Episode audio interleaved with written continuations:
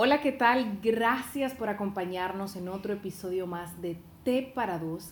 De verdad que es maravilloso poder contar con la escucha de todos ustedes porque sin duda alguna cuando compartimos en espacios como este y generamos ideas que puedan transformar el mundo a partir de transformar primero nuestro ser, podemos hacer grandes cosas. Y hablamos de desarrollar nuestro ser primero porque sin duda alguna nadie puede dar lo que no tiene y nadie puede dar a partir de un ser dañado primero hay que sanar. Y yo creo que precisamente este es un espacio donde nosotros hemos estado buscando herramientas para sanar cosas y en esa forma tratar de ayudar a otros a también sanar. Gracias a ustedes por acompañarnos y por supuesto bienvenida Lili López a este T para dos, otro episodio más. Ya cinco episodios y nuestra audiencia sigue creciendo y me parece que esto es un mensaje sumamente poderoso porque sin duda alguna con apenas cinco episodios ya podemos decir que estamos interactuando con más personas y estamos impactando más vidas. Sí, ya, ya nos preguntan que por qué no hemos subido, que, que, que de qué es el próximo.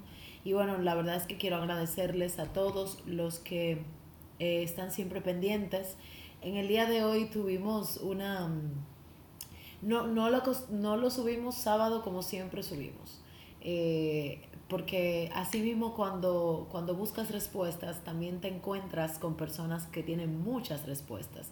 Y la verdad es que ayer eh, tuvimos un contacto lindísimo con una coach, como ella dice, coach de, de, la mente. Ella es ingeniera de la mente y entonces queremos aprovechar para saludarla a nuestra querida Alejandra. Eh, wow, qué, qué, honor poder estar eh, compartiendo contigo. Eh, ayer, cuánta información valiosa, cuántas, cuántos regalos de vida que yo sé que en algún momento vamos a poder también multiplicar a toda nuestra audiencia. Pueden seguirla y quiero aprovecharla para, para decirles que la sigan como Encuentra tu norte rayita abajo. Encuentra tu norte rayita abajo la coach Alejandra Marcano Em, la verdad es que Alejandra es un sol de persona y, algo, y algo maravilloso que llegó a la vida mía y de Scarlett justamente ayer.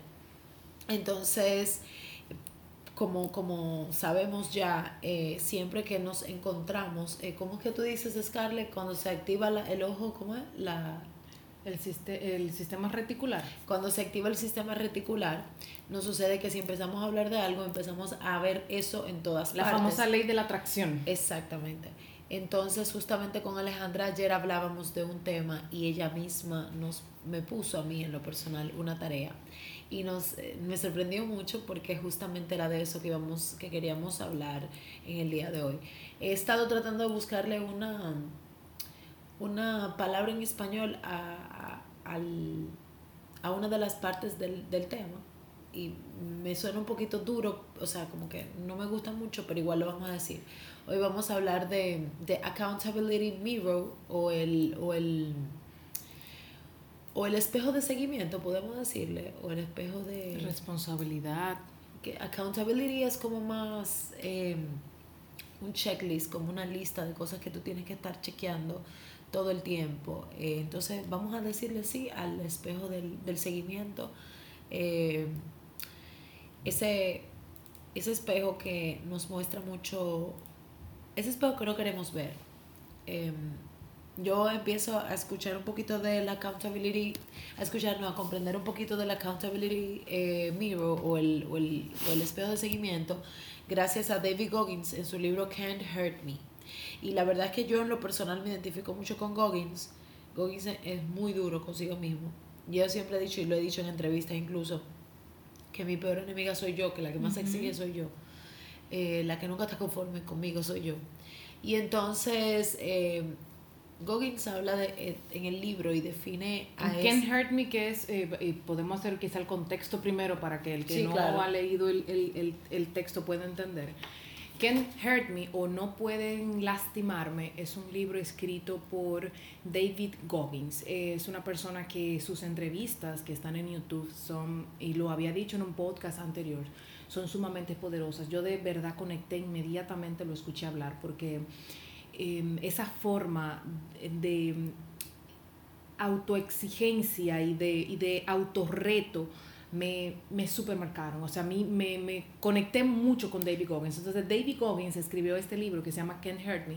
David Goggins es una de las pocas personas, o si no, el, el único que ha podido lograr terminar tres de los de entrenamientos más difíciles de Estados Unidos. O sea, él hizo creo que tres veces el Hell Week, o la Semana del Infierno, ¿no? El Hell Week, que es un entrenamiento donde hay gente que literalmente o muere durante el entrenamiento o se retira del entrenamiento porque es muy fuerte. Eso es para entrar al Navy. Eso es para entrar a... Él se hizo Navy, eh, se hizo marino, sin saber nadar primero, sin saber nadar. Se hizo marino, se hizo, creo que estuvo en la Fuerza Aérea, o sea, estuvo en, en como en los tres, en los tres... Eh, en, bueno, en parte de los tres entrenamientos más difíciles que tiene que ver con, entrar al ejército de los Estados Unidos.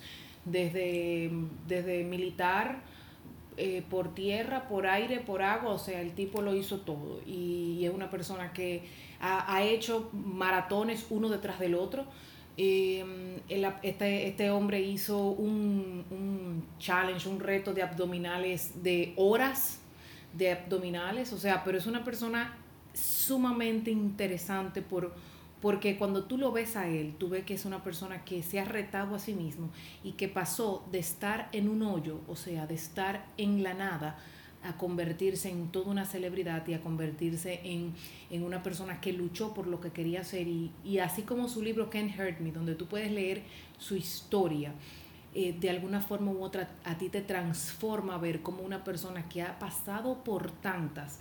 Y yo creo que parte de lo que veíamos nosotros ayer, Lidia, y parte de, la conferencia en la que tú estuviste el, el viernes, veíamos que todo el mundo tiene una historia que contar y yo creo que cuando le preguntamos a la gente, yo creo que la mayoría de nosotros levantamos la mano al decir, yo creo que de mi vida se puede hacer una, una historia, de mi vida se puede escribir en un libro.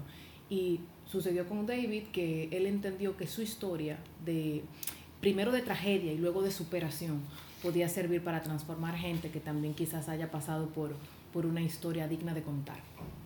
Ahora bien, es un libro que hay que leerse con, con, pinzas. con pincitas, porque, vuelvo y repito, él es bastante crudo y bastante fuerte eh, con las decisiones que toma. Entonces tampoco podemos irnos de un extremo a otro creo que, que, lo importante aquí es sacar esta herramienta que David, David comparte y regala a sus lectores. Y es el hecho de que eh, muchas veces mm, le hablamos a otras personas y no nos hablamos a nosotros mismos. Eh, muchas veces estamos viendo en otro cosas, incluso de nosotros mismos. Las personas son espejos de nosotros. Hablábamos que ayer justamente, Scarlett, no si te acuerdas, que hay gente que tú no soportas sea, hay gente que tú lo miras y tú dices, pero ¿cómo es posible? Y probablemente esa persona tiene algo de ti mismo que no te gusta. Así es. Entonces, de la misma forma en que... Esa es la famosa frase de antes, bueno, antes de mirar la página en los no mírese la suya primero. Claro, y mírese la suya pensando que lo que usted está viendo del otro posiblemente es la suya. Que tú puedes estar haciendo reflexión. Exacto. O lo mismo, así mismo en psicología se llama espejo. Espejo. Eso se da mucho en las relaciones de pareja cuando hay problemas muy serios eh, pasa que posiblemente uno de los dos está haciendo un espejo. Pero bueno, y hay muchos textos, de hecho, Ricardo Ponce lo habla de no critiques, no te burles de tu pareja, de tu expareja, porque, porque en algún momento te gustó y en algún momento todo lo que criticas, exacto, te gustaba. Entonces, bueno, con, con el, el espejo de seguimiento, Goggins establece que precisamente lo que lo que te da más miedo reconocer de ti, lo que te da más trabajo reconocer de ti, es precisamente lo que tienes que poner más empeño. Entonces él, él, él propone que tú, en tu espejo con el, en el que te ves diariamente, ya sea el del baño, ya sea el, el de vestir, por ejemplo, yo tengo uno que, que es de cuerpo entero. Entonces tú escribas tus mayores miedos, tus metas, todo lo que tú necesitas lograr y lo que tú necesitas superar, y lo vayas colocando y así mismo lo vas quitando a medida que lo vas superando. Es una forma de tú visualizar, porque muchas personas nos cuesta y me incluyo. Eh, yo soy muy, eso se llama kinestésico. Es el que tiene que hacerlo, yo tengo que tocar, tengo que colorear, tengo que marcar que lo hice para yo sentirme verdaderamente. Y, y bueno, hay gente muy visual también, no necesariamente kinestésico, pero sí es visual. Entonces con, el, con el, este espejo puedes ir viendo verdaderamente que estás avanzando o que estás estancado. Gauguin decía eh, que, que esto no es una tarea fácil porque precisamente tú sacar esa parte negativa tuya y verla todos los días reflejada en un espejo y recordarte que tienes que trabajarlo es más trabajoso aún. Es más fácil para nosotros hacer bloqueos o lo que yo denomino curitas emocionales, colocarnos la curita y no es la bendita, la bendita, la, exacto. Eh, y, y, tapar la herida y no pasó nada y sigo mi vida. Eh, no es lo mismo cuando tú le escribes y tú dices, ok, bajar de peso y pones 10 libras semanales, entonces cada vez que vas logrando una meta vas quitando el post-it del espejo. Si, si se mantiene post-it o un papelito que se pega con adhesivo, si lo mantienes es porque no lo, has, no lo has avanzado. Y enfrentarnos a eso también es muy doloroso. Por lo eso el, Lo primero que él llama es, y, y, y esto forma parte de, de, la terapia de escribir, es primero escribir todas las excusas que te pones. O todas las y ahí tú incluso empiezas a descubrir cosas de tu pasado que quizás tú las tenías con benditas, con curitas tapadas y no recordabas. Eh, excusas como eh, culpa de mi mamá, culpa de mi papá, culpa de mi hermano, culpa de, mis, de, de mis compañeros que me hicieron algún tipo de bullying. Eh, y tú empiezas a darte cuenta que te has estado poniendo excusas que vienen de tu pasado y que estás arrastrando hacia ahora. Eh, meta, quiero mejorar hablar en público, pero ¿por qué no lo estoy haciendo? No lo estoy haciendo porque en algún momento me hicieron bullying, porque en algún momento me criticaron. Entonces, primero, también es bueno hacer una eh, revisión desde, desde atrás, desde tu infancia, desde, desde tu niñez, de cuáles cosas, porque aun cuando uno es muy pequeño, hay cosas que lo marcan y uno ni siquiera se acuerda porque, porque va tapando y va ocultando esas emociones que, que lo frustraron de niño. Sí, sí. Tú sabes que, que Goggins precisamente tuvo una niñez horrible. Sí. O sea, Goggins dice, contra toda la, yo luché contra todas las estadísticas que decían que por yo ser negro, nacer en un barrio pobre, yo estaba condenado y destinado a la delincuencia. Entonces, fíjate cómo conecta eso con lo que acabas de decir, Scarlett. Es así, o sea, hay veces que nos suceden cosas que propio, perdón, propio de del tiempo que transcurre, como se nos van olvidando las cosas, lo que hacemos es que lo vamos guardando en ese recuerdo interno. En la alcancía emocional, le digo yo. Tú vas guardando en la alcancía, vas guardando en la alcancía. Y, y cuando no sueltas todo eso que vas guardando, guardando, guardando, en algún momento el cerdito de la alcancía se llena y se explota. Sí, claro. Y lo peor es que no sabemos por qué. O sea, no sé si alguno de ustedes ustedes que nos, nos escuchan, le ha pasado como a mí. En ocasiones yo me he dicho, pero ¿por qué es que yo me siento tan mal si todo está bien? O sea, todo está bien, la, la, vida está como, digamos que estable, pero yo siento una tristeza profunda. Y trato de buscarle un, un, sentido lógico en el momento, pero lo correcto es irme hacia atrás. Irme hacia atrás no bajo el precepto de vivir en el pasado, porque hay personas que viven en el pasado, sino como evaluar qué quizás me está afectando ahora o se está reflejando ahora, ya que otras cosas están en calma. A veces cuando tenemos situaciones económicas, estamos tan concentrados en resolver lo económico que no nos damos cuenta de cosas que están pasando emocionalmente. Claro, porque la cuando se, balance. Cuando se resuelve lo económico, entonces, oh Dios, está saliendo cosas que yo no sé dónde es, y es que le dejaste prestar atención. Entonces, el, el espejo de seguimiento, siempre lo pienso, digo, quiero decir accountability, el espejo de seguimiento te permite mantener el enfoque, te, te permite tener ese balance. Hay algo que me llamó mucho la atención, que Gois dice en su libro, eh, si hay algo que te está eh, parando para, para, vivir una vida en excelencia o una vida excelente, eh, es, te tengo algunas noticias, eres tú mismo. O sea. Ay, yo curiosamente te dije que, que estoy también eh, leyendo Claim Your Power de Mastin Kidd. Y, y, me encantó algo que le dijo eh, una persona que le dijo a él. Él le dijo: Mira, todos tus problemas tienen una persona en común. Tú. y todas tus victorias tienen una persona en común. Tú. Y cuando lo ves así, ves que tú tienes una responsabilidad tanto de tu éxito como de tu fracaso porque eso te da, eso te da poder a ti de poder cambiarlo, para bien o para mal, ¿no? Te da poder a ti de hacerlo. Claro, entonces Eh, mira qué, qué curioso, siempre volvemos al tema del poder de ti mismo. Eh, y es así, o sea, eh, ¿cómo, ¿cómo es que y en qué momento, eso sí me lo pregunto siempre, cedimos el poder?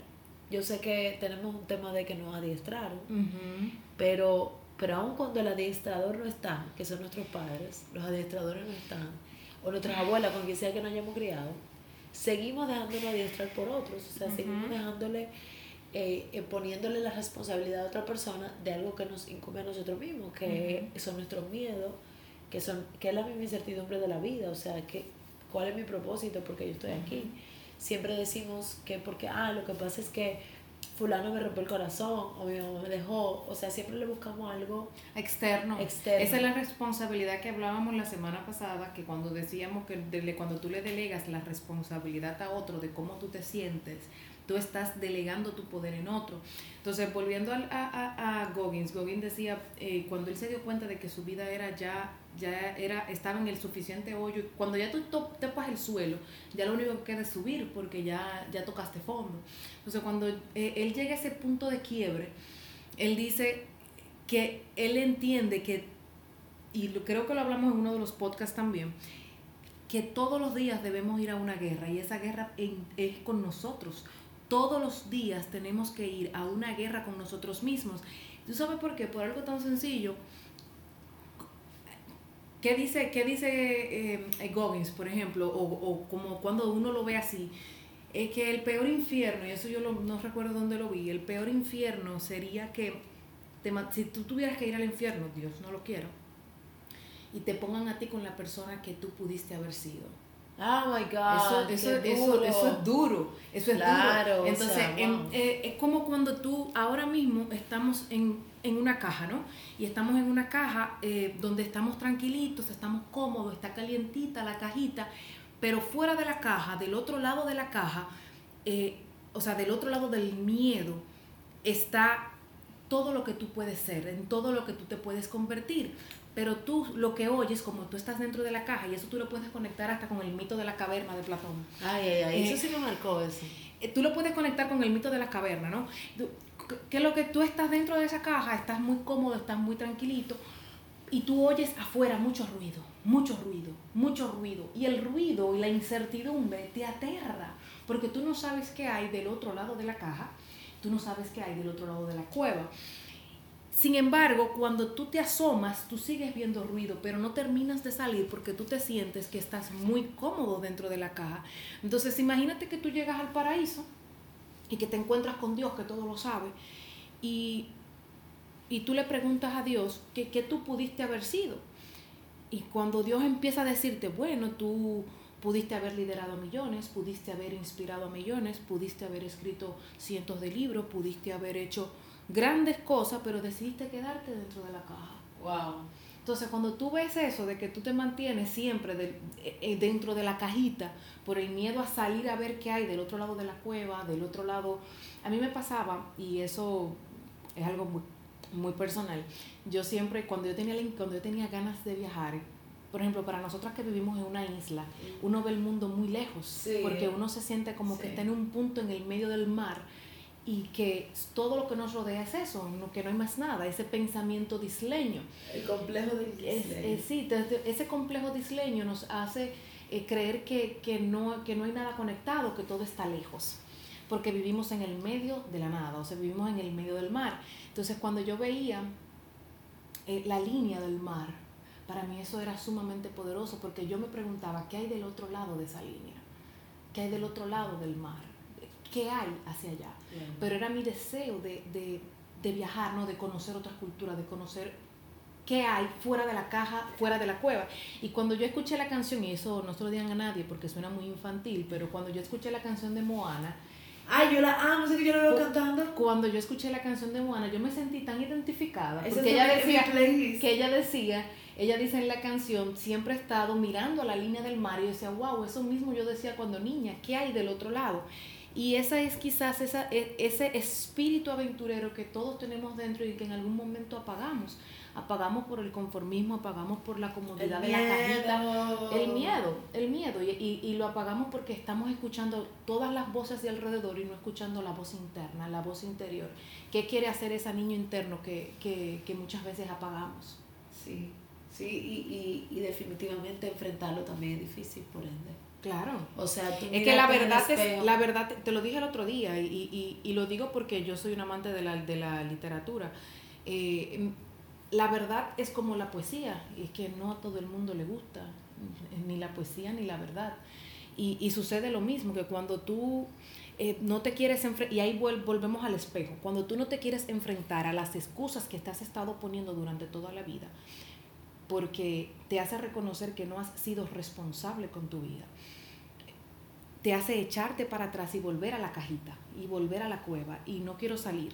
Y, y, y bueno, por, por, eso mismo, porque la verdad duele, la verdad no es buena, la verdad no es bonita. Y en algún momento cuando nosotros pedimos a Dios, al universo, a la vida, pedimos orden, hay que es lo mismo que decíamos anoche, hay que tener cuidado cuando uno pide paciencia y pide fuerza, porque cuando, por ejemplo, yo que he pedido orden muchas veces, quiero orden, quiero orden, quiero sentir orden, eh, eh, el orden da duro porque el orden implica sacar, limpiar, sanar cosas. Y, y duele, duele, pero cuando eso es lo que tú necesitas hay que hacerlo. El tema es reconocer que lo necesitas. Y voy a volver a reconectar con nuestro tema. O sea, no es que nos hemos desconectado, pero como que por eso es la importancia de, de tener un, un, espejo de seguimiento. Porque como nos perdemos en el día a día y dejamos que las curitas se coloquen porque es más fácil, porque el camino es más eh, ligero, así, entonces lo que estamos acumulando muchos post-it en el espejo que, que, nos van a tapar. Imagínense que, que empezamos nuestro, nuestro espejo de seguimiento y los post-it llegan a, un, a una cuarta de, de espejo y no lo terminamos, se va a seguir llenando post-it y de repente no nos vamos a ver. Y no sé si le habrá pasado a alguno de los que nos escucha, es claro, porque a mí me ha pasado que no me encuentro en el espejo. ¿En qué momento me perdí? ¿En qué momento dejé de ser yo? Entonces, quitar cada uno de esos post-it es revivir un momento qué, qué, bella imagen que, exacto. lo que tú estás diciendo me parece eh, bello es revivir eso que, que yo había dicho no no vale la pena y, y ¿sabes por qué? Porque eh, es como que si tú cuando, y vuelvo a lo que decía ahorita, todos los días tenemos una, que librar una batalla y esa batalla es con uno mismo, porque nuestra mente muchas veces está secuestrada. Hay que saber por quién está secuestrada tu mente. Ay, ay, ay. ¿Qué la tiene secuestrada? La tiene secuestrada mm, la familia, la pareja, el trabajo, la televisión, el, el celular. Tus miedos. El celular ¿Qué tiene secuestrada tu mente? Y, y, todos los días tenemos que vivir una campaña, una, una, una batalla campal con tu mente. Y, esa, y eso empieza hasta con el despertador. Ay, sí, Librar esa batalla todos los días, porque eh, la mente tiene una ventaja sobre nosotros. Y, y, te voy a decir esto, es que nosotros fracasamos, eh, y eso lo has escuchado, fracasamos no es por golpes técnicos, es por golpes emocionales. y, y yo lo voy a decir de otra forma, fracasamos no es por fatiga del músculo, sino por fatiga mental, porque nuestra mente tiene, una, tiene un poder que nosotros no tenemos. Nuestra mente conoce nuestros miedos, nuestras inseguridades, conoce cómo guiarte a menos que tú no las reprogrames, porque ella, ella es donde, ella, esa, esa vocecita que empieza a decirte, el, la, que, la del complejo eh, del impostor, Ay, ese que hablarlo, mi niña. El complejo del impostor viene pero por esa. ahora. Pero viene por esa vocecita que te confunde y que te hace sentir que puedes dar menos de lo que realmente puedes dar. Porque otra cosa importante es que nosotros, según lo que hemos visto, estamos a menos de un 40% de nuestra capacidad. Yo creo que es menos, pero eh, Goggins, por ejemplo, dice que nosotros estamos a un 40% de la capacidad que podemos dar, tanto física como mentalmente. No estamos dando el 100%. El 100%. Hay una ley, que es la ley de Pareto, la pueden buscar. Eh, Pareto habla el 80-20. Y, por ejemplo, Pareto, una de las cosas que dice es que tú le dedicas el, 20, el 80% de tu tiempo a lo que te genera el 20% de tus ingresos. Bárbaro. Y lo mismo sucede hasta con, con si, tú lo, si tú lo extrapolas a a crecimiento, posiblemente le estés dedicando el 80% de tu el 80% de tu crecimiento a lo que realmente debería ser un 20% de tu crecimiento. O, cuando tú lo ves así, te hace entender que es necesario que audites tu horario y que audites ese espejo y, de, y veas qué tiempo le estás dedicando a tonterías. Ah, mira, se oye, se oye cool el espejo auditor. Audita tu espejo, o sea, audita tu ah, horario. Audita tu vida. Audita, porque la vida hay que auditarla. y, hay que saber en qué estamos, eh, por ejemplo, cuánto tiempo pasas en el celular. Que eso, eso ha sido, eh, no tengo tiempo para escribir, no tengo tiempo para hablar con mi mamá, no tengo tiempo para hacer cosas, pero cuando vienes a ver, pasas ocho horas en Instagram pasas 24 horas en el teléfono y ni cuenta te has dado que has pasado todas esas horas. Y el celular tiene una forma de que tú lo veas. Claro, claro. Definitivamente eh, es duro, pero es efectivo, porque si, si tenemos siempre el espejo quitando y poniendo post-it, quitando, quitando, poniendo, o sea, poniendo y quitando, poniendo y quitando, eh, vamos a crecer exponencialmente, Scarlett porque vamos a empezar a crecer desde nosotros mismos. Entonces, yo creo que esta es la invitación del, del podcast de hoy. Eh, queremos, que, queremos que entiendas que, aunque sé que va a doler mucho, es importante que mires, escribas las metas y las vayas y le vayas dando seguimiento. Escriba lo que siente, lo que te lo que te impide seguir hacia adelante, lo que te impide sentir incluso y yo siempre voy a hacer un llamado a que, a que sintamos. Eh, en, en, el journal Be Your Own Hero empieza así, empieza tú diciendo, escribiendo cómo te quieres sentir en todas las facetas de tu vida. Porque al final del día estamos tomando decisiones en función de nuestros sentimientos y de nuestras emociones. Eh, queremos un carro. Ok, ¿por qué tú quieres el carro? Ah, porque conduzco mejor, porque puedo tener más tiempo para, eh, no, porque gasto menos en Uber, por ejemplo, eh, o gasto menos en el la empresa que sea de, de, de transporte que uses. Pero, ¿qué hay detrás de eso? Bueno, hay un sentimiento de comodidad, hay un sentimiento de, de reducción de escasez, porque lo que quieres es, es gastar menos, hay un sentimiento de avance, Fíjate que, que... Movilidad social, tú quieres sentir que, que, que, moviste, que te moviste en un escalón. En un escalón. Entonces, si te fijas, todo lo que hemos dicho son más la, los el verbo sentir conjugado que el simplemente yo quiero. Pero hay que tener cuidado con eso porque realmente hay que ganárselo. Y, y eso era lo que decía, lo que decía Gómez y lo que decíamos en, en algunos eh, podcasts atrás, que hay que embrace esa realidad. O sea, hay que enfrentar nuestra realidad y ver nuestra vida como un tablero. Claro, totalmente. A los que jugamos, a los que eh, le gusta el juego de béisbol, a los que le gusta el juego de básquetbol, usted tiene un tablero. Usted sabe que el Licey está ganando, gracias, eh, porque lo está viendo en, en, un tablero. Y usted sabe que, que cuál es la puntuación de cada equipo. Pero hay un tablero no es porque usted va a activar su sistema reticular, quiere un millón de dólares, quiere un millón de dólares y el millón de dólares le va a llegar, porque eso no va a pasar. Entonces, eh, por eso eh, hay que tener cuidado con el hecho de creer que solamente por desear las cosas sin hacer nada va a llegar a sus manos. Usted tiene que ser el responsable de lo que le sucede en la vida y de cómo usted se siente. Entonces, por eso es que vamos a hacer el espejo de seguimiento. O sea, el próximo paso, luego de hacernos responsables de nuestra vida, de nuestras acciones, de las consecuencias. De, echar, de dejar de echarle la culpa al papá, al hermano, a la mamá, a lo que me pasó en la escuelita, a lo que me pasó con mi abuela. O sea, y eso hay que sanarlo escribiéndolo. Entonces vamos a empezar con el, el espejo de seguimiento, vamos a, a escribir primero en una hoja todo aquello que nosotros entendemos que que nos impide alcanzar lo que queremos, escribir lo que queremos, eh, establecer para cuándo lo queremos, con fecha. La vida da muchas vueltas, pero por lo menos ya tiene una fecha. Dicen que el que no sabe dónde va ya llegó. Porque tú igual no sabes dónde vas, o sea, ya tú llegaste. Entonces vamos a ponerle fecha y vamos a usar cual, cualquiera que sea la, el método que tú quieras usar para colocarlo en ese espejo que tú ves todas las mañanas, todas las tardes, si, si vas y, te cambias de ropa toda la noche. seguro dos veces al día lo vas a ver.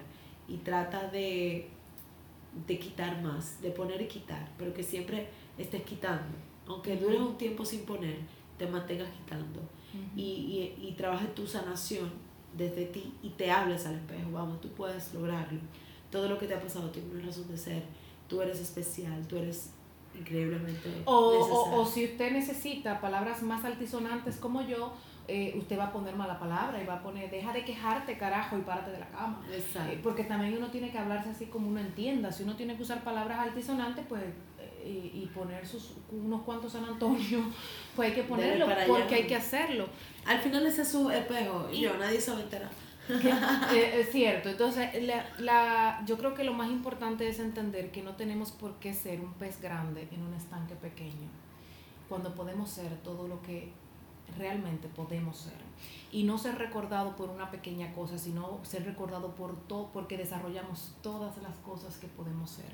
Y, y yo creo que el número uno es entender, eh, haciendo como un, un sumario de lo que estamos diciendo y para convertirnos en esos eh, superachiever o, o, personas que alcanzan grandes cosas. Superhéroes, superhéroes. Super, superhéroes, diría la superheroína. Eh, número uno es enfocarnos en las prioridades. Hay que auditar nuestro horario, a qué le estamos dedicando tiempo, cuántas horas pasamos en la computadora o en la televisión. Enfocarnos en lo que realmente importa y hacer un balance en la vida. Un balance en lo que queremos pero también en lo que tenemos, porque hay que agradecer lo que tenemos, porque si no agradecemos nuestro presente no vamos a poder bendecir el futuro.